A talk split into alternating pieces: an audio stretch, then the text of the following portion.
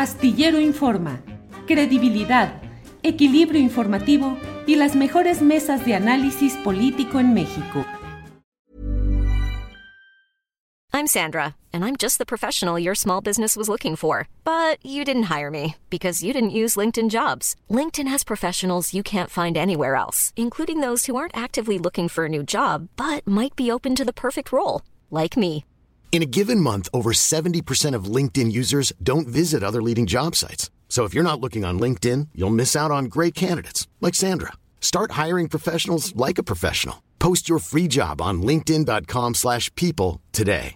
Ready to pop the question? The jewelers at BlueNile.com have got sparkle down to a science with beautiful lab-grown diamonds worthy of your most brilliant moments. Their lab-grown diamonds are independently graded and guaranteed identical to natural diamonds, and they're ready to ship to your door. Go to BlueNile.com and use promo code LISTEN to get $50 off your purchase of $500 or more. That's code LISTEN at BlueNile.com for $50 off. BlueNile.com code LISTEN.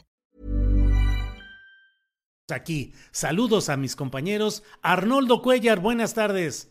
Hola, ¿qué tal? Buenas tardes, Julio. De Mauricio, Arturo, bienvenido. Arturo Rodríguez, buenas tardes. Buenas tardes, Julio, Arnoldo Temoris, qué gusto. Yo, pinche pelón rifado, y dije, ay. Dijiste, ya empiezan aquí los. No, no, no. Es por uh, el gobernador de Jalisco, Alfaro, que ha puesto unos promocionales y en uno de ellos el cuate dice: pinche pelón se la rifó. O sea, ahora va a ser el pinche pelón rifado, Enrique Alfaro. Temoris Greco, buenas tardes. Hola, hola, pues no sabía eso de, de, Alfaro. Yo estaba ahorita en la Ricardo Salinas plieguización de, de, de tu programa, Ajá. pero este, pero bueno, este, a mí, a mí me parece que entre, entre la postura que tiene Sabina Berman y la que tiene nuestra querida Carolina Rocha, pues siempre hay que recordar que el primer gran saboteador mediático de la estrategia eh, nacional contra la pandemia fue Ricardo Salinas Pliego a través de uno de sus instrumentos más dóciles, que es eh, Javier Alatorre. El 18 de abril del año 2020, apenas estábamos en las primeras semanas de la pandemia, apenas estaban empezando a mover las cosas, todavía no entendíamos, todavía no entendíamos que estábamos enfrentando, nadie en el mundo había entendido que estábamos enfrentando, cuando ya Salinas Pliego le había ordenado a la torre llamar a, a, no hacer, así lo dijo literalmente. Mire, se, se, lo decimos, dice, se lo decimos con todas sus palabras, ya no le haga caso a Hugo López Gatel. Sus cifras y conferencias ya se volvieron irrelevantes. Este fue un atentado directo contra la estrategia de, salud en un momento en el que todos teníamos que unirnos para entender qué diablos estaba pasando. Y, es una de las cosas por las cuales Salinas Pliego va a pasar a la historia. Yo sé que hay gente muy valiosa en, en, en, Televisión Azteca, Carolina, Ricardo Rafael, eh, eh, hay, mucha gente eh, que está haciendo su mejor esfuerzo, muy notable, pero como institución, como grupo de comunicación, Tele, Televisión Azteca es una de las de las de, los instrumentos que hacen que desinforman al pueblo de México y que, hacen que no podamos, por ejemplo, reaccionar de, de, eh, debidamente situaciones de emergencia como esa. Bien, Temoris. Eh, Arturo Rodríguez, ¿qué opinas de esta Ricardo Salinas plieguización de la vida pública, Arturo? Híjole, pues mira, no, no, no, eh, me parece que, bueno, el señor tiene una estrategia para algo, no sé para qué. Este, creo que también había mucho interés y mucha eh, eh, eh, pues inquietud sobre los comentarios que, y la novela de, de, Sabina Berman y bueno, todo esto que, que está ahorita eh, generándose en torno a, a, sus expresiones y las del propio Salinas Pliego. Este, yo pues coincido con Temoris en que Carolina Rocha, y yo, yo digo, me acuerdo porque Caro eh, platicábamos durante los meses del encierro y, y, auténticamente se salió a las calles, o sea, ella nunca sí. pudiendo hacerlo este, sí. eh, por su posición, eh, se salió a las calles y anduvo trabajando activamente. Este, entonces, bueno, creo que son dos versiones y habría que este, eh, aquilatar eh, estas dos partes. Lo otro es que, bueno, ciertamente el comentario de Temoris en efecto es, creo que centra muy bien al personaje en toda su irresponsabilidad, señor Salinas Pliego. Bien, Arturo. Arnoldo Cuellar, ¿qué opinas de esta Ricardo Salina plieguización de la vida pública? Tu micrófono para empezar. antes de entrar al tema, un, paréntesis, porque desde la semana pasada me quedé con la tentación de recordar una frase de Woody Allen a propósito del trauma de nuestro amigo Arturo Rodríguez con su este, falta de cabello, muy leve, por cierto, cuando dice en aquella película de Annie Hall, bueno, ¿en qué me voy a convertir? ¿Seré el calvo viril o el canoso interesante? Ándale. No, pues ya ganaste, Arturo, ya con eso. Ya, digo, es preferible, ¿no? Eso, ese puño sí se son buenas opciones, ¿no? Así es. Mira, en el caso de, bueno, yo no coincido con algo que dijo Sabina, de que hubo una transformación de un eh, doctor Jekyll a un Mr. Hyde en Salinas Pliego en estos días. Yo creo que Salinas Pliego siempre ha sido una calamidad. Y a, mí me tocó cubrir y entrevistar a unas personas de San Francisco del Rincón, Guanajuato, que eran empleados del Banco Azteca, que tuvieron que eh, asumir el costo de una, un, crédito que no se pagó, un crédito en el que ellos no tuvieron ninguna culpa, que recibió todas las autorizaciones, después el cliente no pagó, y después en una cita en México fueron apresados, fueron detenidos por agentes ministeriales de la Ciudad de México, por abogados de, las empresas de Salinas Pliego y retenidos en una cárcel eh, más de un año. Un abogado defensor guanajuatense eh, se la rifó realmente con ellos hasta que logró excarcelarlos con una serie de fabricación de acusaciones donde querían eh, bueno, sancionarlos, castigarlos a ellos, hacerlos responsables por esa deuda. Y parece ser que era una política general de, las, de, la empresa de Salinas Priego, que yo creo que viene también desde Electra, los dejaban en total indefensión y presos en una ciudad que no conocían ni lejos de sus familiares. Me acuerdo que fue una entrevista larga de cerca de dos horas, la subimos a YouTube y tuvimos un mensaje a través de un intermediario de un, abogado del grupo Salinas pidiéndonos que cuánto queríamos por bajar esa entrevista de YouTube, ¿no? La entrevista entiendo que debe seguir ahí. Entonces yo creo que es una actitud gangsteril permanente, metódica, sistemática. Así ha construido esa fortuna como se puede este, en este país y con grandes complicidades políticas, ¿no? Eh, esto que además dice Carolina Rocha, referido a Sabina Berman, de que es acomodaticia, yo creo que el rey de los acomodaticios es Salinas Pliego, con muchas más ganancias y utilidades que cualquiera de sus empleados. Bien, Arnoldo, gracias. Eh, Temuris Greco, ¿qué opinas de todo esto que está ahorita la batalla referida a eh, la postura del grupo interdisciplinario de expertos independientes que ofrecieron ayer una conferencia de prensa con muchos detalles, con muchos matices, con mucha información relevante y bueno, respecto a los WhatsApp, respecto a las capturas de pantalla de esas comunicaciones por WhatsApp, eh, una eh, pues acometida mediática tratando de destacar el aspecto de que algunos, de que esto no validaría todo el trabajo de la Comisión Encinas, la postura del propio GIEI, como lo he dicho, y las declaraciones hoy del propio presidente López Obrador. ¿Cómo ves el tema, Temoris? Bueno, mira, llevo eh, con, mi colectivo, con el colectivo al que pertenezco con Ojos de Pedro, llevamos ocho años. Desde el principio del tema Yotzinapa hemos estado metidos en el asunto, intentando eh, investigar, intentando comunicar, explicar las cosas. Y es un tema eh, que, que, que, que, siempre ha sido muy complejo, y que cada vez se hace más complejo y, en, este, en estos momentos hubiéramos esperado tener más claridad y parece que al contrario de eso, desde agosto se ha hecho todavía más difícil y más complejo.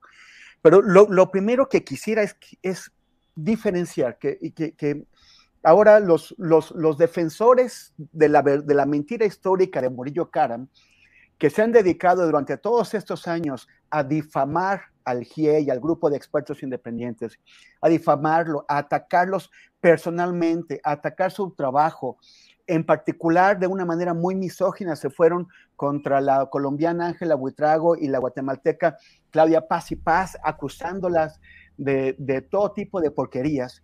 Todos esos ahora resulta que sí valoran y que, que sí reconocen el profesionalismo del GIEI.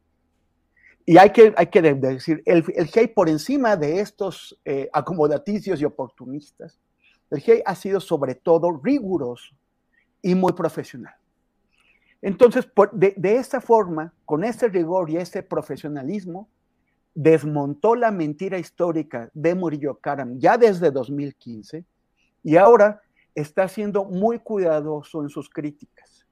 Y, hay que, y, es lo que no están haciendo esos, estos tipos de la mentira histórica. Porque, ¿qué, ¿qué, es lo que está criticando el GIE? Que se hayan empleado que se hayan difundido unas capturas de pantalla de unos supuestos mensajes eh, difundidos o, realizados en, aquel momento, eh, que, no que no es posible verificarlas porque no hay acceso a la fuente original, o sea, los teléfonos de, de donde salieron, de dónde vinieron esas capturas de, pantalla. Que, eh, todo eso son cosas que ellos piden que se investiguen. Pero esto no está demoliendo las nuevas investigaciones. O sea, los defensores de la mentira histórica intentan equiparar la demolición de la mentira histórica con la crítica a una parte de una de las investigaciones que se están haciendo. Y hay que recordar, hay tres investigaciones que, tratan de, de, más, más o menos de contribuir a una narrativa general, pero hay tres investigaciones que se hacen. Una es la del GIEI, otra es la de la Comisión de la Verdad, la COBAG, que es la de Alejandro Encinas, que ya es una comisión ejecutiva, es una comisión del Poder Ejecutivo. Y otra es la, la, investigación que hace o que ha hecho hasta ahora la Fiscalía Especial del, del caso Yotzinapa. La única que tiene valor judicial, la única que puede servir para llevar a los responsables ante el juez y que estos sean condenados, es la, es la investigación que hace la Fiscalía Especial, no la de la COBAG. Lo que criticó el GIEI ni siquiera fue la totalidad del informe de la COBAG. Eh, de, de, la, de la página 1 a la 36 ese informe, y es lo que dijeron ayer el GIA, yo estuve ahí en, su, en, su, en, su, conferencia de prensa, de la página 1 a la 36 están bien, son aportaciones, aportaciones bien sustentadas, bien fundadas en evidencias. Lo que sigue a partir de la página 37, que son los, eh, las capturas de pantalla, es lo que el GIA está criticando, porque no es suficientemente sólido. Pero si una parte del informe, un fragmento del informe de la cobaje está mal, esto no significa que todo el informe de la cobaje esté mal.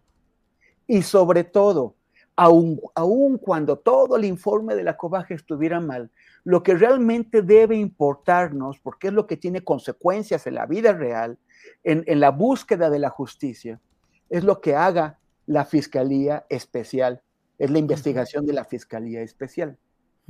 ¿Cuál es el, el problema?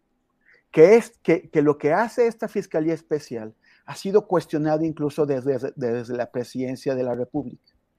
O sea, el, el presidente ha dicho que la judicialización de Murillo Karam se hizo porque él pidió resultados y se hizo antes de, que la Fiscalía Especial sintiera que tenía todos los pelos de la burra para hacer un proceso en, en forma y ganarlo y asegurarse que Murillo Karam pague por sus crímenes. Pero además descalificaron o sea, eh, eh, retiraron órdenes de aprehensión ya obtenidas, ya otorgadas por el juez, o sea que el juez ya había dicho que sí tenía todos los méritos para, eh, para, para, para, darlas. Una, más de 21 órdenes de aprehensión, de las, de las cuales 16 son contra, contra militares. Y, y, dijo el presidente que se había pedido el retiro de esas órdenes de aprehensión porque no aparecían en el informe de la COBAJ el informe de la COBAG, repito, no es el que tiene valor judicial. El que tiene es de la Fiscalía Especial. Y es lo que tenemos que tener todos muy claros. Ese, eh, la, investigación de la Fiscalía Especial es la que más nos debe importar. Si hay un cuestionamiento, es el informe de la COBAG, de la COBAG ahí se queda. Gracias, Temoris. Arturo Rodríguez, eh, sale, renuncia o destituyen al fiscal especial para el caso Ayotzinapa, Omar Gómez Trejo. La, el GIEI se queda la mitad nada más de sus integrantes, se quedan dos y se van dos, un, en un tono pues eh, de señalamientos eh, duros con mensajes eh, precisos de los errores que se están cometiendo. se revocan estas órdenes de aprehensión, sobre todo relacionadas con militares de las cuales ha hablado Temoris.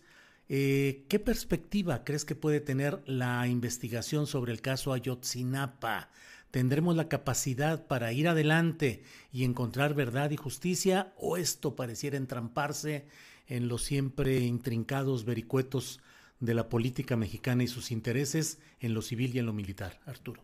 Pues eh, Julio, yo creo que esto último, evidentemente el caso Ayotzinapa es pletórico de complejidades, ya Temoris pues nos explicaba lo que tiene que ver con la institucionalidad y los procesos investigativos que están en marcha eh, en, estas eh, vertientes, la, la, que tiene que ver con un valor judicial eh, de la Fiscalía, la, digamos, gubernamental del Ejecutivo, que tiene que ver con esta comisión que preside Encinas.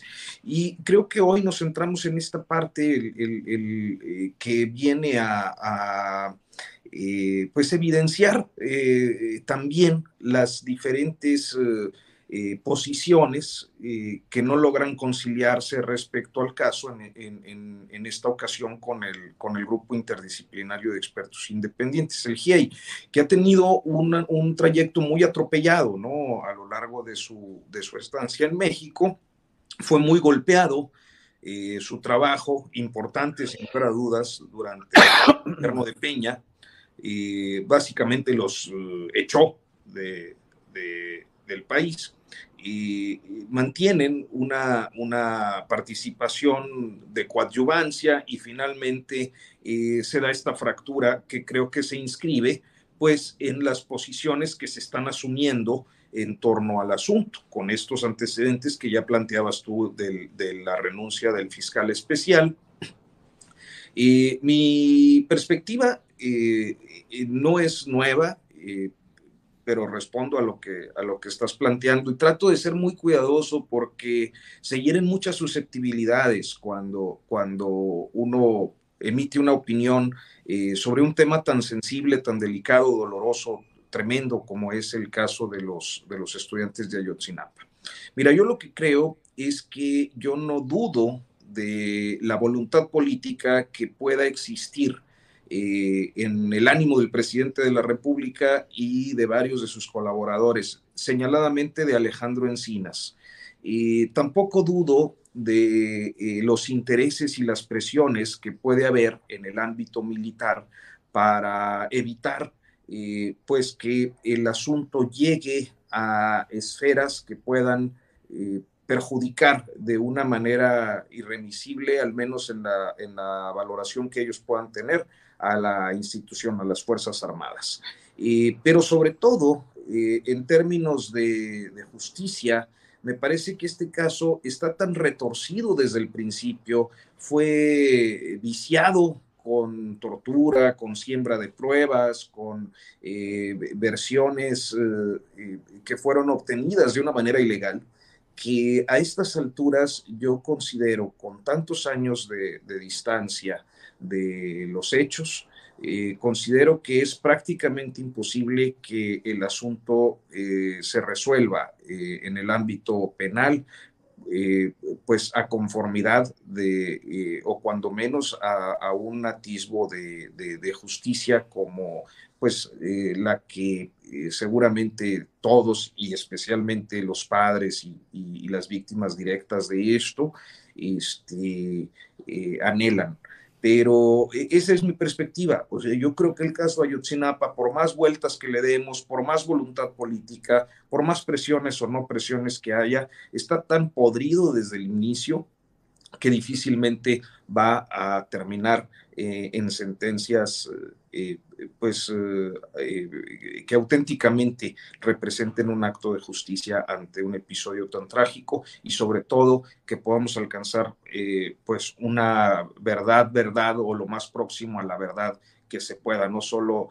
una verdad jurídica u otra, no solo una, una eh, eh, expresión judicial de lo que se puede o no se puede probar, sino eh, difícilmente vamos a alcanzar algo de, verdad en esto. Bien, Arturo. Arnoldo Cuellar, pues sobre este tema que tiene muchas aristas y ya algunas o varias han sido planteadas por Temoris por Arturo. ¿Cómo ves, Arnoldo Cuellar? ¿Llegaremos a conocer la verdad y a que lleguemos a algo parecido a la justicia? ¿O el caso Ayotzinapa que inició con Peña Nieto, que continúa ahora con el presidente López Obrador, llegará al próximo sexenio sin ser resuelto verdaderamente, Arnoldo? Muy, muy difícil saber qué pueda pasar, pero lo que sí podemos analizar es lo que ya pasó.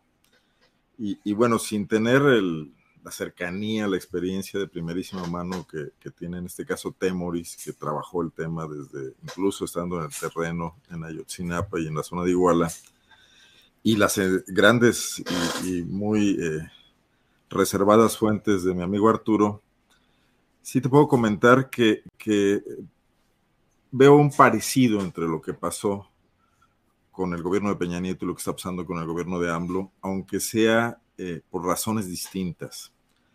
O sea, si bien hubo consignas claras en el gobierno de Peña Nieto para fabricar una, una versión que dejara contentos a todos los, posibles implicados, que no causara desdoro a su administración, cosa que en la que hubo un fracaso rotundo.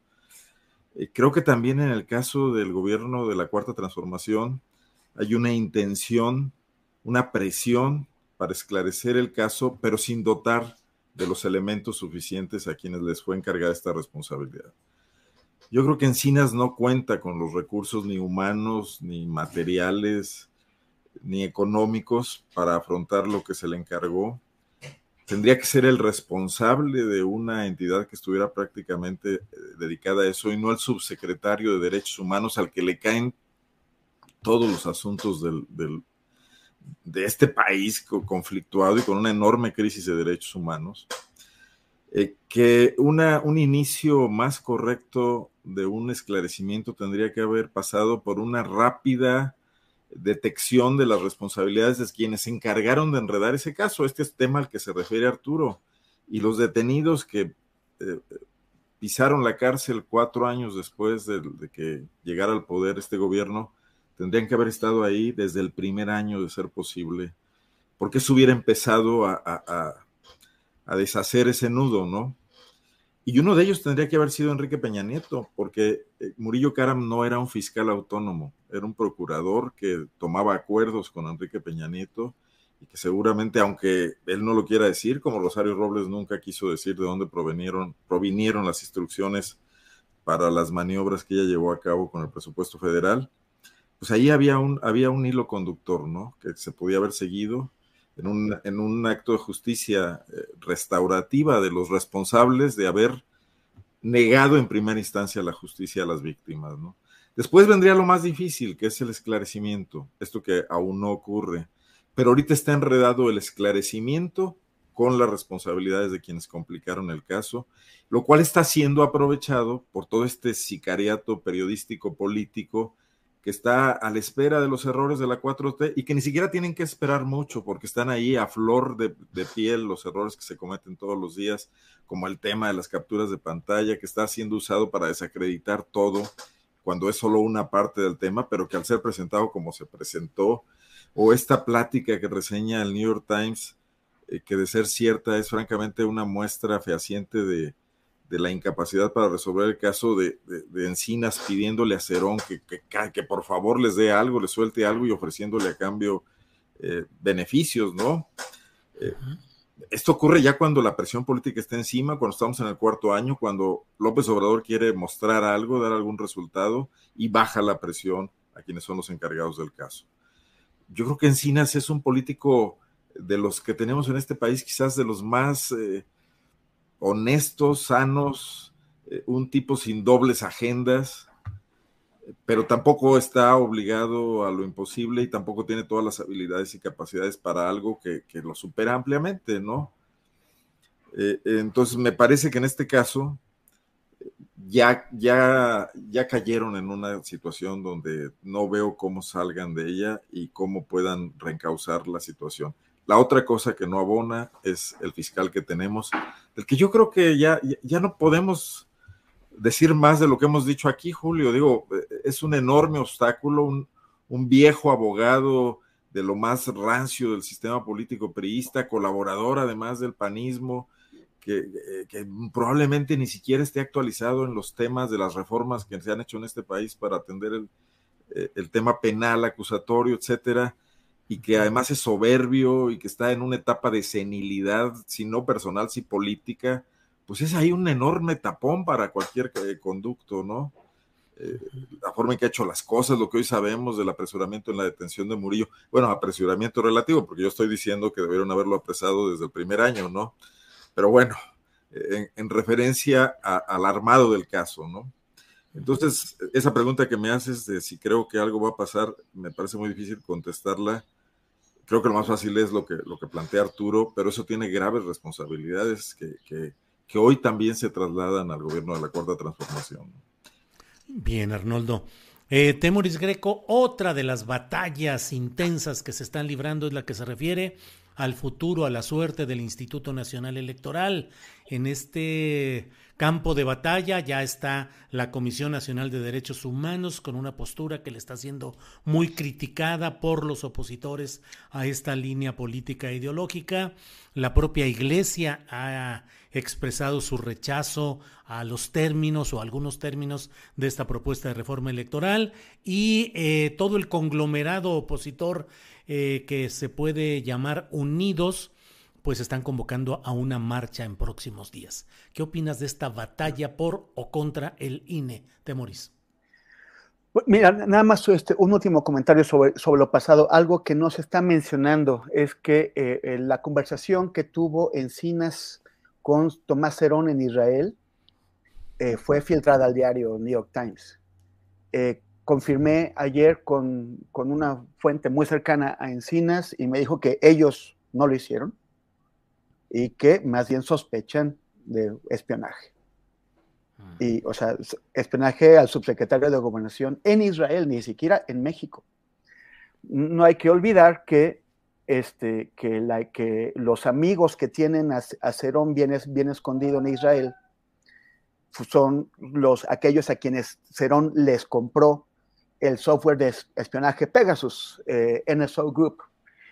Pero, pero también me, me señalaban que eh, Cerón no queda bien parado en, estas, en, en esta parte filtrada de las conversaciones. Entonces, que posiblemente tampoco fue él quien lo filtró. Entonces, bueno, es una cosa, una pelotita interesante que queda ahí que vamos a tener que averiguar, pero pues sigue el tema del espionaje y que nadie se lo está tomando en serio. Este, en, cuanto a la pregunta que hiciste, Julio, pues bueno, ni los, ni la iglesia, ni la Comisión de los Derechos Humanos tienen por qué meterse en este tema. O sea, que el, de, por, qué, ¿de qué rol es ese?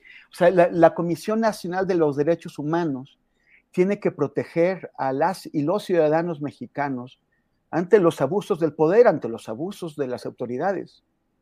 No tiene por qué convertirse en un actor que está debatiendo y, haciendo recomendaciones sobre un tema que además es, completamente ajeno a su materia, que es el electoral. De la misma forma, la iglesia, por ley, no tiene por qué meterse en temas políticos. ¿Qué hacen ellos haciendo estas críticas? Eh, hay una separación eh, eh, entre iglesia y Estado en un, en un régimen secular, laico como el que vivimos, en el que ellos no tienen por qué meterse. Y, no los queremos en política, que, que ejerzan su culto con libertad, está muy bien, como cualquier otra fe religiosa en México, pero que no se metan el tema de lo de que, que se convocó a esta marcha. Hey, it's Ryan Reynolds and I'm here with Keith, co-star of my upcoming film If, only in theaters May 17th. Do you want to tell people the big news? All right, I'll do it. Sign up now and you'll get unlimited for $15 a month in six months of Paramount Plus Essential Plan on us. Mintmobile.com slash switch. Upfront payment of $45 equivalent to $15 per month. Unlimited over 40 gigabytes per month. Face lower speeds. Videos at 480p. Active Mint customers by 531.24 get six months of Paramount Plus Essential Plan. Auto renews after six months. Offer ends May 31st, 2024. Separate Paramount Plus registration required. Terms and conditions apply if rated PG. I'm Sandra, and I'm just the professional your small business was looking for. But you didn't hire me because you didn't use LinkedIn jobs. LinkedIn has professionals you can't find anywhere else, including those who aren't actively looking for a new job but might be open to the perfect role, like me. In a given month, over 70% of LinkedIn users don't visit other leading job sites. So if you're not looking on LinkedIn, you'll miss out on great candidates like Sandra. Start hiring professionals like a professional. Post your free job on linkedin.com/people today. Pues es la búsqueda, la búsqueda que traen por una narrativa que permita que unidos, unidex, unidax, o como se pronuncie eso, pues realmente se pueda unir, o sea, algo que los que, los, eh, que, que, que, que supere todas sus diferencias y que permita no solamente que entre ellos se unan, sino que puedan apelar a la sociedad. Y sí van a lograr apelar a cierta sociedad, la que saldría a marchar de todos modos, la que si los convoca frena sale a marchar porque quieren manifestar su descontento legítimamente con este gobierno y que si no tienen un tema por acá, entonces les, les están ofreciendo otro tema. Pero la verdad es que es otro de esos asuntos, pues muy ajenos a, a, a, a lo que la mayoría de la gente quiere, eh, eh, le preocupa, ¿no? La mayor parte de la gente se preocupa por la seguridad, por la economía, por, por lo que van a comer, por cómo impactan todas estas decisiones. Eh, a mí sí me parece muy importante, o sea, yo querría que la mayor parte de la sociedad se involucrara en la discusión sobre qué es lo que queremos que sea el órgano electoral y, y cómo, y cómo queremos realizar nuevas elecciones. Pero cuando es una, una cuestión tan oportunista como esta, que están buscando cualquier asunto para convocar, pues no van a llegar muy lejos. Claro. Eh, de, después yo creo que eh, seguiremos discutiendo más a profundidad el tema de, de, la reforma electoral. Bueno, pero esto no creo que vaya muy lejos. Bien, Temoris. Arturo Rodríguez, ¿qué percepción tienes sobre este curso de pues esta batalla que se está dando ya, unos a favor y otros en contra de las reformas electorales. Eh, la CNDH, la Iglesia, Unidos, o como se pronuncie, ahí están ya en el escenario. ¿Cuáles son las perspectivas? ¿Qué es lo que ves, Arturo Rodríguez? Pues está muy reburujado, ya Temoris. Reburujado. Está muy reburujado. Dicen allá en la laguna, es, eh, Julio, es este, la estrategia del reburujo. Eh, esta eh, intromisión de la Fíjate que yo, yo tengo una impresión con, con algunas posiciones de, de, Rosario Piedra, este, eh, eh, que me parece, bueno, eh, una, digamos, una lectura, pero siento que cuando empieza a caer de la gracia del Ejecutivo, cuando empieza a, a caer cada vez más y eso se puede porque no ha tocado un fondo, me parece, eh, de irrelevancia, suele meterse a la discusión pública con un asunto eh, que sea agradable a los ojos del señor presidente. Y en este caso, me parece que fue lo que hizo. Y evidentemente respaldar eh, en un contexto poco eh, propicio para hacerlo, emitir una recomendación sería de, de, de, derechos políticos electorales y hablando del sistema electoral, pues es algo que no solo falta a, la prudencia institucional, sino emite un ruido innecesario y golpea a, a la Comisión de Derechos Humanos, que tendría que gozar de principalmente la estima ciudadana por eh, pues eh, cumplir con el papel que le toca cumplir y que además creo que en amplios sectores de la población no está suficientemente comprendido. Entonces se mete en una dinámica que no le le toca y naturalmente provoca muchísimas eh, reacciones, entre otras esta de la Iglesia Católica, que no es la primera ni será la última ocasión en la que observemos a la Iglesia eh, pues asumiendo posturas eh, en, el terreno político y, abordando temas terrenales pero sí me parece que eh, lo hace una vez más, como también la CNDH, con una tremenda imprudencia, este, porque eh, eh, finalmente el contexto que vive el país de, una polarización política indiscutible mete digamos que un factor adicional de conflicto cuando aquellos que son encargados de la fe o que dirigen las instituciones relacionadas con la fe se eh, eh, eh, entrometen en asuntos de la cosa pública que de suyo es laica. Y entonces, en un país tan religioso como el nuestro, ese tipo de intromisión siempre resulta pernicioso, resulta peligroso. hemos tenido al menos una guerra, yo pensaría que más por e, ese tipo de intromisiones y por eh, los conflictos que se detonan desde el eh, Estado laico eh, respecto a, la Iglesia. Entonces, es, un mal, un mal momento y, una mala decisión, creo, de los jerarcas católicos haberle entrado a este asunto.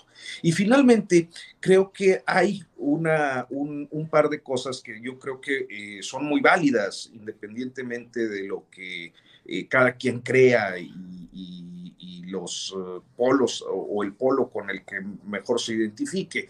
Y es el hecho de que, por una parte, pues hay grupos de ciudadanos, así sin etiqueta, ciudadanos que pueden tener una posición respecto a una actuación gubernamental con la que no están de acuerdo o con la que sí están de acuerdo. O sea, me parece muy legítimo y muy natural que haya personas que vayan de manera voluntaria al Zócalo capitalino y apoyen cada vez que los convoca el presidente López Obrador, eh, pues a su gobierno y, hagan porras y, toda esta eh, pues conducta muy de la política en México. Este, como también me parece dable que haya quienes inconformes salgan a las calles y expresen su descontento. Eso es, es eh, no solo eh, parte de una democracia, es un derecho fundamental, ¿no? un derecho humano. Como por otra parte, creo que en el legislativo eh, eh, estamos sometidos a, a, un bombardeo de información y de posiciones que no permiten ver al ciudadano común en medio de la bruma lo que verdaderamente eh, está en discusión en materia electoral. Entonces, partimos eh, todo el tiempo de presupuestos que tienen que ver con las interpretaciones y las posturas políticas. ¿El INE es malo o el INE es bueno? ¿Hay que defender al INE o hay que aniquilarlo? ¿Es mejor un sistema electoral de un modo o de otro? Pero eh, me parece que, perdón, se me cerró un poco la, la garganta, sí, bueno, no hay problema. Aquí te hacemos casita mientras, mientras pasa el momento. Pero bueno, el punto es ese. Creo que la discusión legislativa no es clara para los ciudadanos. Bien. Gracias, Arturo. Arnoldo Cuellar, sobre este tema que tiene también muchas aristas. Arnoldo, por favor. Bueno, tampoco es clara la, la, posición del gobierno con respecto a la cuestión de, de la reforma electoral, ¿no? Y yo creo que el presidente ha metido mucho el acelerador en criticar el, el, mal funcionamiento del INE, su encarecimiento de cualquier tipo de operación, las consultas, etcétera, los altos sueldos de los magistrados, y no se ha centrado en, el tema, digo, el INE no lo ha hecho todo mal. Hemos tenido transiciones pacíficas desde el año 2000, desde 1994. Eh, sin duda hay muchas áreas, eh, ahora sí que de oportunidad mejorables, hay muchas críticas a esa eh, aristocracia electoral que se ha eh, entronizado en el INE y que, y que también nos sale carísima en muchos sentidos, ¿no? Eh, un poco como, como, como pasaba, por ejemplo, con los empresarios que siempre presumían de que ellos sí sabían cómo administrar y el gobierno no. Y cuando llegaron al gobierno se dedicaron a hacer negocios con el erario público. En Guanajuato pasó, en Nuevo León pasó. Eh, muchos empresarios ya no dejan la política porque les va mucho mejor ahí que, en sus empresas, ¿no? Eh, habría que ver cómo se desempeñan esta, esta aristocracia del INE si los mandaran, por ejemplo, a la comisión especial del caso Ayotzinapa, a ver si logran hacer lo mismo y, no precisamente con esos altos sueldos. Pero este tema está difuminado, como bien señala Arturo, y, entonces estamos ya en una cuestión de si el INE va a desaparecer y va a regresar la elección a la Secretaría de Gobernación o no, lo cual es aberrante. Eh, pero entonces eh, estamos eh, evitando el análisis que podría contribuir en algo a un sistema electoral mejor que el que tenemos, que evite el dinero negro en las campañas, que evite lo que subsiste de la compra del voto, que, es una de las razones de ese dinero negro, que evite la utilización de los cargos públicos para hacer propaganda anticipada, que evite el hecho de que los gobiernos, por ejemplo, ahora que pueden reelegirse los alcaldes, estén pensando 24 horas y durante tres años en el tema electoral y no en la solución de los problemas que enfrentan sus comunidades. Todo eso va a quedar de lado por esta forma en que López Obrador tiene de afrontar las situaciones, de elevar el tono, de encarecer la apuesta y de convertirlo todo en, un avance de un hipotético movimiento revolucionario, transformador, reformista, etcétera. Ya no sé bien qué es, contra una masa reaccionaria, ¿no? Y resulta que estamos en el peor de los mundos porque ni el movimiento está transformando mucho, los reaccionarios están volviéndose medio demócratas, algunos de ellos, y feministas, y ahora hasta defienden a los a las víctimas de desaparición, etcétera, y a los niños con cáncer y todo este asunto, esta enorme amalgama de, situaciones donde, donde lo único que nos queda claro es que es una guerra de trincheras, que además eh, el presidente con, con un sentido táctico está llevando hasta el final porque sabe qué es lo que va a estar en disputa en el, en el 2024, ¿no?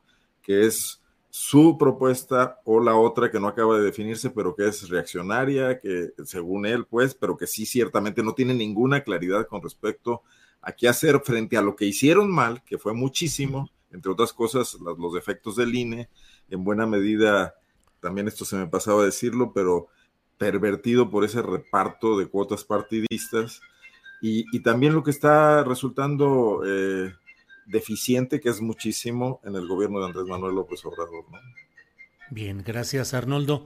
Em, Temoris Greco, em, el presidente de la República ha lanzado un reto a Sergio Sarmiento para que si le demuestra de alguna manera que hay un pacto o acuerdo con el cártel de Sinaloa, dice el presidente que él renuncia. Esto en una cascada de comentarios que pretenden ubicar la reciente visita a Badiraguato, eh, sin prensa, sin imágenes, como una especie de confirmación de una tendencia de trato especial o de acuerdos, según esto, con narcotraficantes en Sinaloa. ¿Qué opinas de todo esto, Temoris?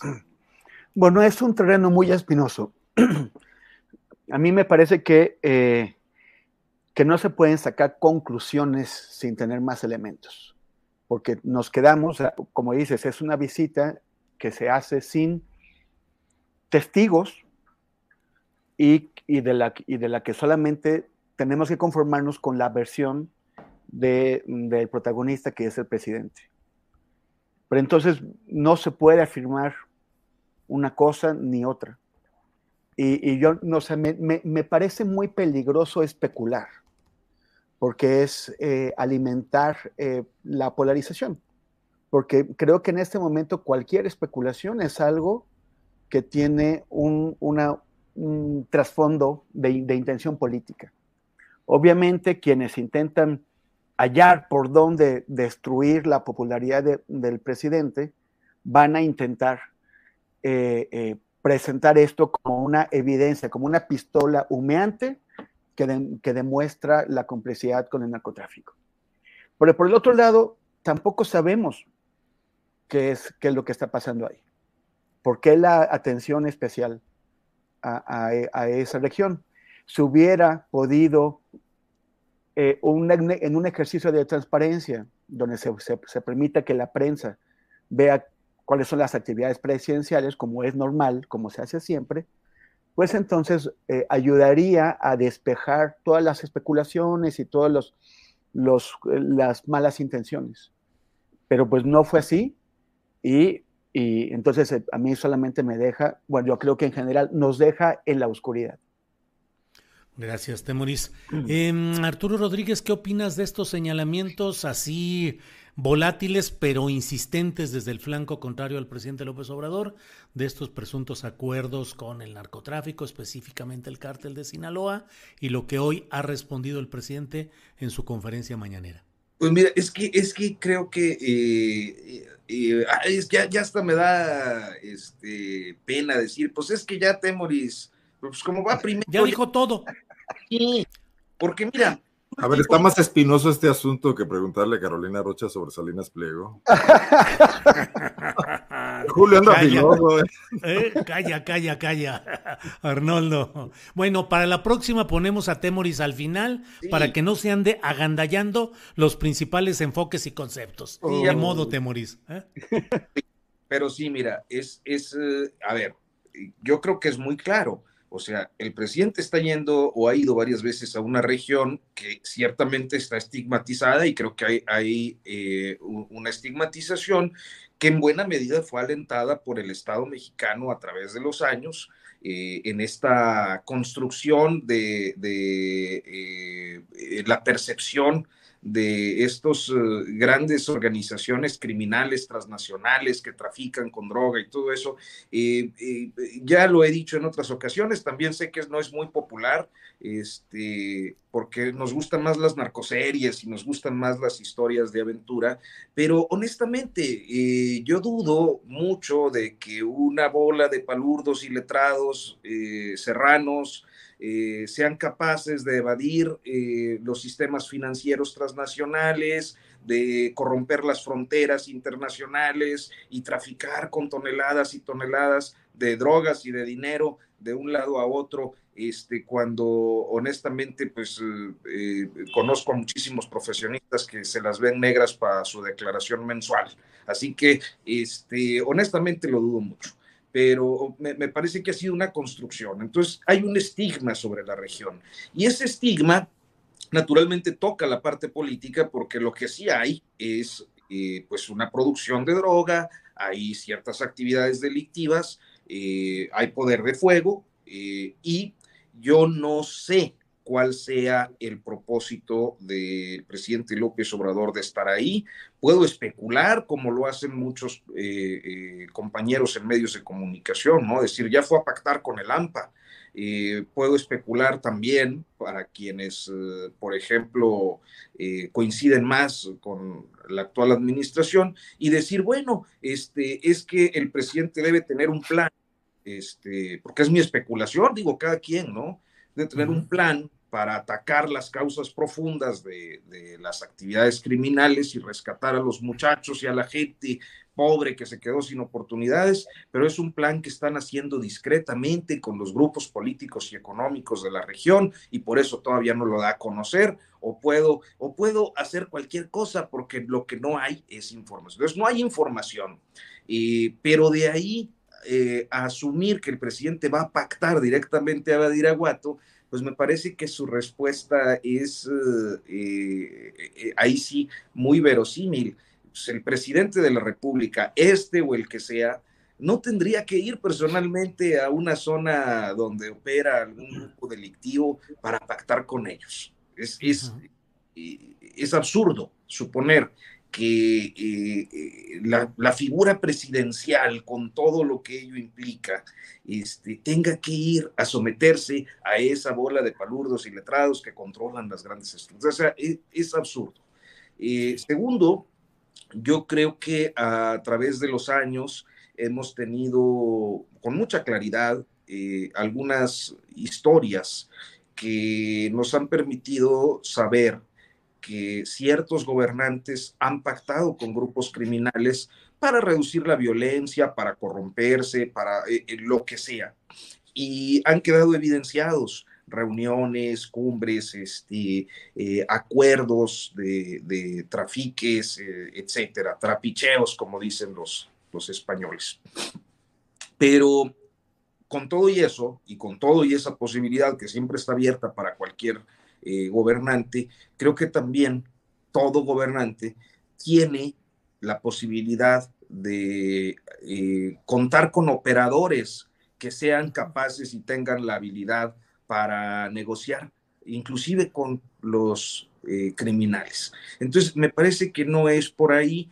sin embargo, mete mucho ruido pues, eh, y creo que ahí es un error que no fue suficientemente subsanado porque no, eh, eh, porque así son las cosas en este y en todos los gobiernos, cuando se cometen errores difícilmente se asumen, y es esa declaración que fue descalificada por el presidente, pero que luego queda en nada, de Manuel Espino, sobre la operación. Eso es como el antecedente que genera todo este ambiente y que va a dar a lo de Badiraguato en un contexto en el que, eh, pues evidentemente, han sido poco transparentes respecto a lo que están haciendo ahí. Entonces, ¿cuál es la respuesta? Pues muy simple, que se transparente lo que se tenga que transparentar y que cada quien asuma eh, eh, con responsabilidad su papel de informar, porque si no, pues a, especulaciones vamos, metemos a, ahora sí que a una política ficción que a nadie conviene. Bien, Arturo. En Arnoldo Cuellar, ya vamos en la parte final del programa, son las 2 de la tarde con 53 minutos. Eh, hay tres temas que habíamos eh, planteado como posibles para analizar. A lo mejor puedes escoger uno y lo que, lo que tú quieras eh, de ellos. Adán Augusto, Calderón y las investigaciones. la relación México-Brasil. Ahora Bolsonaro no reconoce explícitamente el triunfo de Lula da Silva, tampoco lo rechaza y dice que seguirá la constitución, que los, la ruta constitucional, lo cual pues es el mayor acercamiento. Pero ya su jefe de la oficina presidencial ya dijo que tiene instrucciones para iniciar el proceso de transferencia de poder a Lula. En fin, está lo de Lula Brasil, está lo de Adán Augusto o cualquier tema. ¿no? Voy a regresar a Badiraguato. Eso. Y eso, y eso que a mí ya me dejaron más ya me dejaron más poquito, porque no solo fue Temor, sino Arturo también. Sí, y eso que Arturo dijo que bueno, ya. no tenía mucho que decir. Mm. Qué bueno.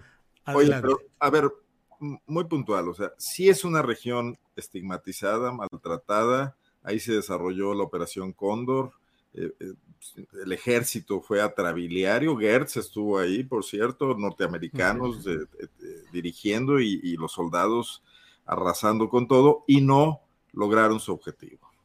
O sea, la región siguió siendo eh, productora de drogas y además dio un salto cuántico y luego conquistaron Guadalajara y el Pacífico, etcétera, los originarios de la zona y es un éxito eh, la actividad ilegal de la siembra o la fabricación ahora artificial o, sintética de narcóticos y su exportación a los Estados Unidos, porque el problema no es que las gentes de Badiraguato les guste sembrar droga, el problema es la demanda que existe y además hoy otras regiones del país están igual, eh, la Tierra Caliente, etcétera, Guerrero.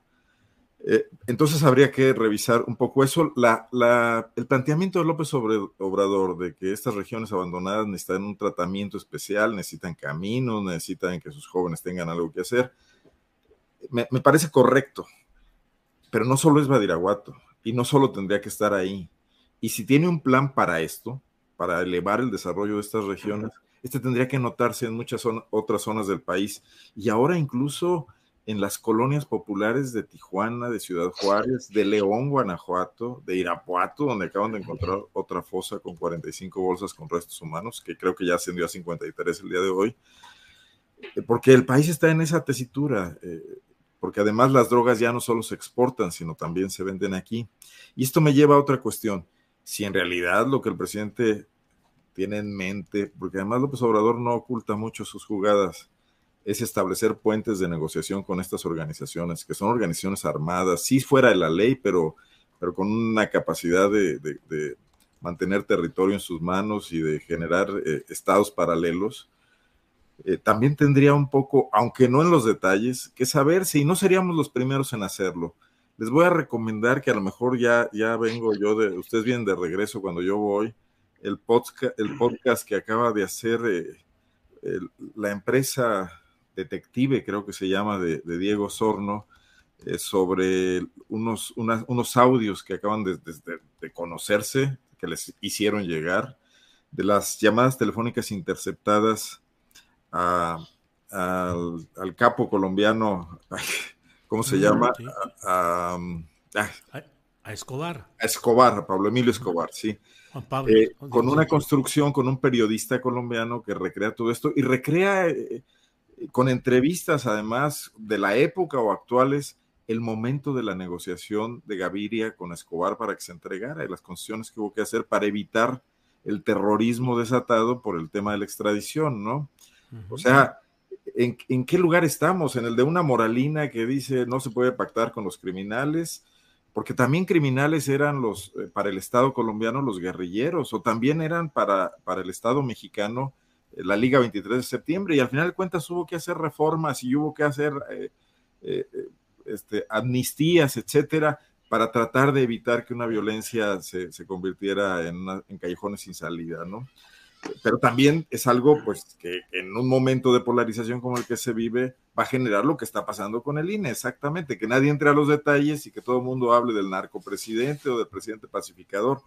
Entonces, también deberíamos un poco abrir la mente a posibilidades que hasta ahora el Estado mexicano no se ha planteado. Bien, Arnoldo. Eh, Temoris, pues nos quedan unos tres minutitos, dos minutitos por piocha. Eh, y aquí sí que es por piocha de adeveras. Entonces, eh, por favor, el tema que quieras al final. Eh, yo no, yo soy indio lampiño totalmente. yo me, es que me estoy puliendo los colmillos porque hay, hay, hay, una, hay una persona que está insistiendo en que soy un vampiro. ¿Un vampiro? en, el, chat, sí, ya van varias veces que dice, es un vampiro, no me engaña, aunque se limpie los colmillos. Y yo igual digo, igual sí. Sí, este, sí lo, sí lo, sí, lo, sí lo consigo. Pero bueno, si no, si no lo logro, pues ya ni modo. Eh, dos cosas. Uno, este, o sea, sobre lo de Brasil hay tanto que decir, no, no sé, es, es, hay que acelerar que el campo democrático se unió para impedir eh, eh, la victoria de, Bolsonaro, para dársela a Lula. O sea, no es una victoria de la izquierda en realidad, es una victoria, es una victoria que va desde la, la, izquierda a la izquierda de, Lula hasta el centro derecha, porque Bolsonaro estaba realmente amenazando eh, los, los, principios de justicia, de división de, poderes eh, democráticos y también la Amazonía y muchas más cosas. Y, eso provocó que mucha gente se juntara alrededor de Lula en contra de la ultraderecha, a pesar de lo cual la ultraderecha obtuvo prácticamente la mitad de los votos. O sea, tuvo 58 millones de votos apoyando a un tipo que yo no, o sea, el recuento de tropelías de Bolsonaro es alucinante.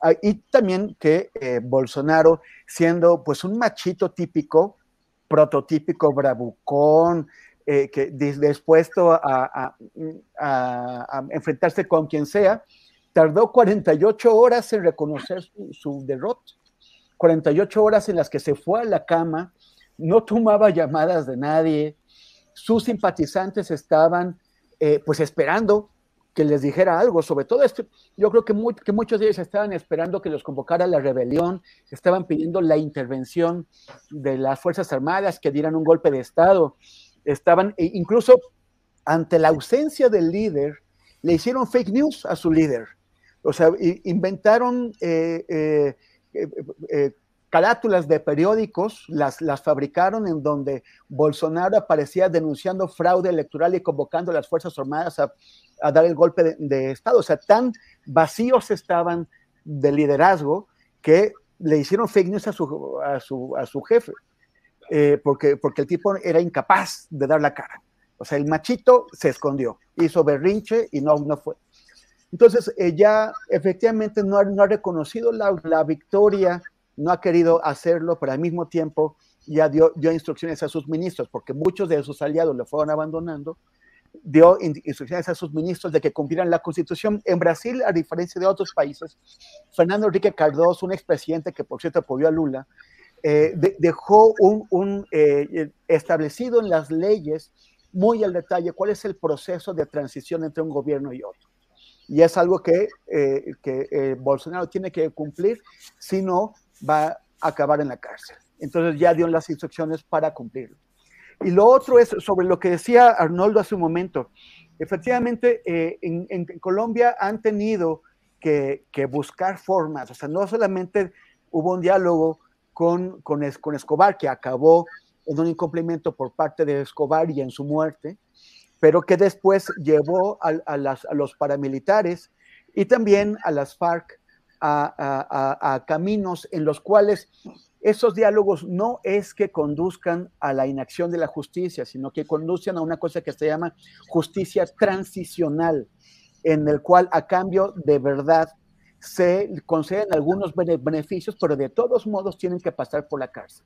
En el caso de los paramilitares aceptaron la, extradición, en el caso de los, eh, de, los, de, las FARC, muchos de, sus jefes han tenido que pasar, que, que aceptar, enfrentarse a los jueces para que, para que y ahora Gustavo Petro está llevando, o sea, Gustavo Petro quiere llevar la paz total. Su proyecto es paz total para Colombia y para eso ha convocado a todo el mundo a dialogar y ya algo, esto incluye al Ejército de Liberación Nacional, pero también a varios grupos criminales que ya han mostrado su interés en, en, acogerse a este diálogo, que los va a llevar a la cárcel, tal vez no el tiempo que, que deberían cumplir, pero que sí va a permitir la pacificación del país.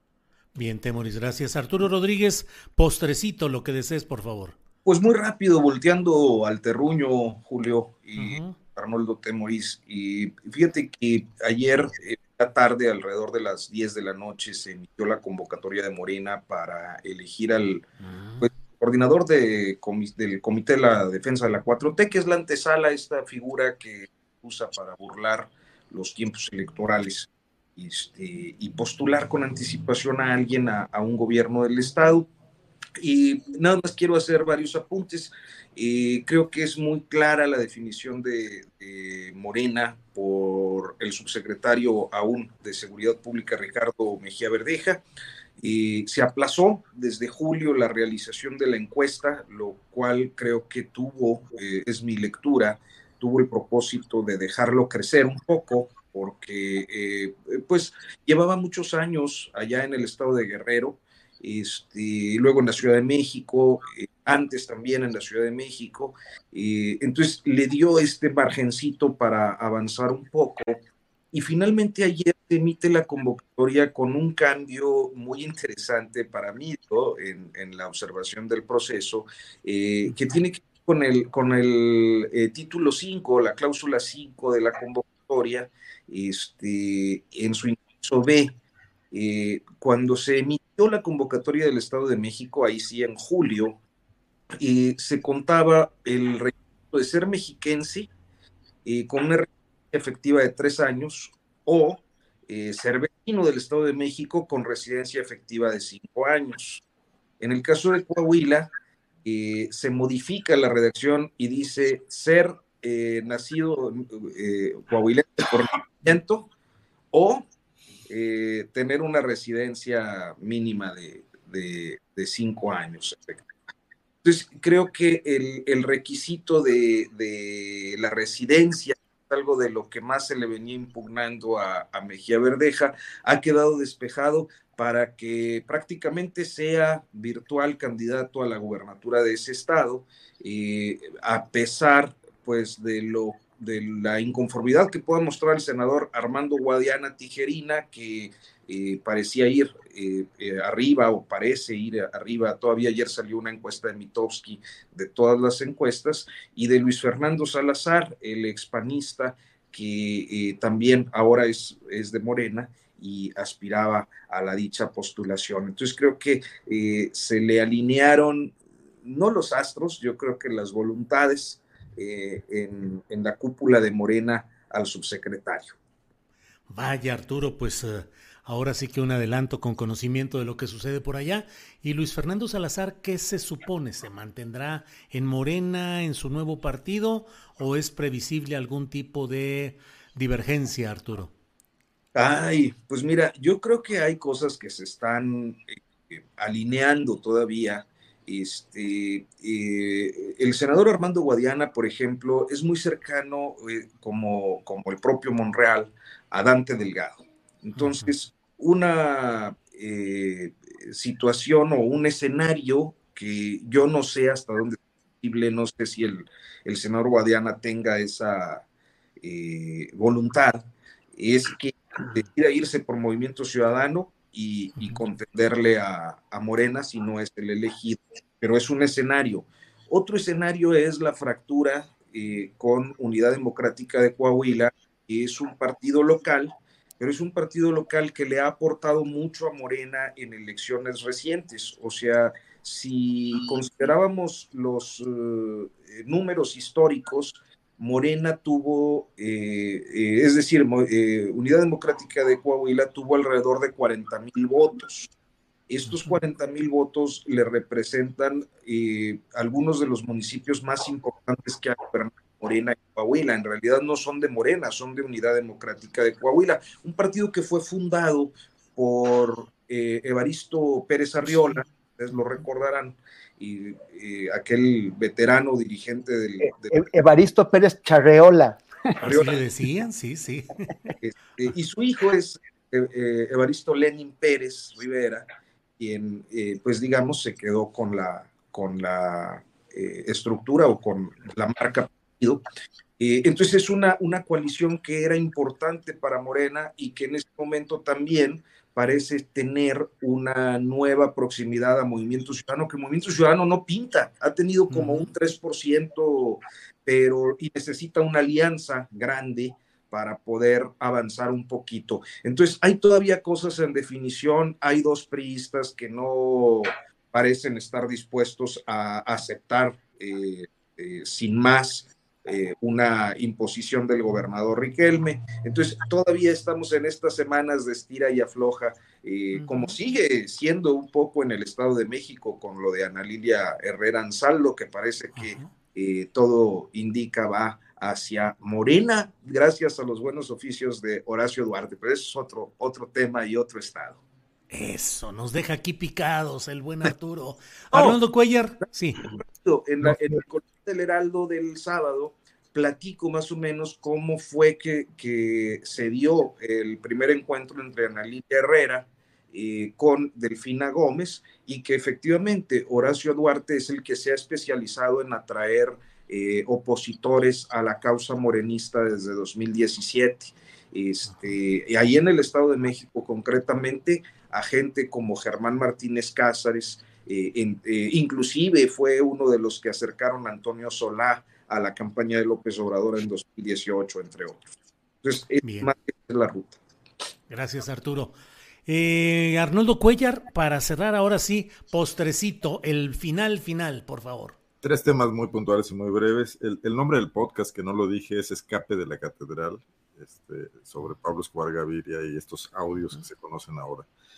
Eh, nada más comentar también que eh, pues los sospechosos de la filtración de, esa reunión entre Encinas y Cerón, por lo, referencia a lo que decía Temoris, pues pueden ser el Estado de Israel, sencillamente, sus servicios secretos, o porque además eh, pues tienen cuitas con el Estado mexicano por el reconocimiento de la lucha palestina, etcétera. Incluso se ha, se ha dicho abiertamente, ¿no? Que no tienen por qué hacerle un favor a México en ese sentido. Y qué decir de que son los reyes del espionaje, digo, ahí se desarrolló Pegasus eh, por empresas privadas, pero muy vinculadas a los servicios del Estado, ¿no? Y finalmente, comentar un espléndido comentario en el chat de don Julio Falcón, que recuerda que le debemos unas caguamas a Temoris por su cobertura en Brasil y hablan de un bar ahí, el Covadonga, y yo me apunto, así que me dicen ya. No, pues entonces ya, la, ya la hicimos, ya la armamos con eso, nada más que vas a tener que presentarle ese lugar a Temoris y Arturo, porque no lo conocen, nunca han ido, y tendrán la oportunidad de asomarse a ese lugar llamado ¿eh? yo, no, yo no sé si existe. Parece que sí, Temoris. Es más, hasta un doble tuyo llega con frecuencia por ahí, fíjate. Ah. Igualito a ti, sí. un suplantador. ¿Otro vampiro? Otro vampiro. Oye, ya, ya, ya, nos pusieron a todos, ya hicieron, la, persona que estaba diciéndome vampiro, ya lo amplió con el postrecito, ahora es chiste. Hay, hay que ver quién es qué. Un nahual, un ovni, un vampiro y el guapo Ben.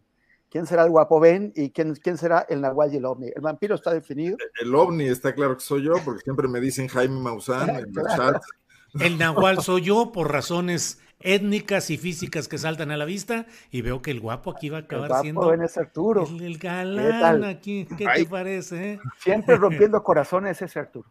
Dice, dice la laguna Ande no, oiga. Ande no. Sí dicen que los de la laguna son de los Andes porque todo el mundo dice Ande no, Ande sí. Tendrías que será Julio, te va a reclamar el público que tanto te quiere en la comarca lagunera. ¿Por qué me van a reclamar? ¿Por lo de los Andes? No, porque dices, dicen que los de la laguna son. Ah, bueno. Pues ya tantos años de, de, pata de perro y de ojos de perro que han dado por ahí para abajo. Mm. Pero quiero decirte que con el requisito de la convocatoria de Morena podría ser candidato, nada más tienes que ser nacido en Coahuila. Ah, pues ya la hice que se Esto es más riguroso que el caso de, Porfirio Muñoz Ledo en Guanajuato, que con el derecho de sangre llegó. Oye, si yo, si yo me encuentro algún antepasado coahuilense, papá, tenemos antepasados en Coahuila porque ando buscando una candidatura de algo. Ah, pues ya está eso. ¿Antepasados en Coahuila? Sí. Ah, del lado materno, mira, ¿qué tal? De mi ah, pues abuela. Ya armamos aquí y además ahí encontramos colchoncito ahí en el Coahuilense, mira, con Arturo Rodríguez. En el Coahuilense, en el Coahuilense eh, eh, estamos ávidos de que un día se anime a ir la mesa de periodistas de los martes a hacerla presencial, hombre. Órale, órale, eso estaría muy bien.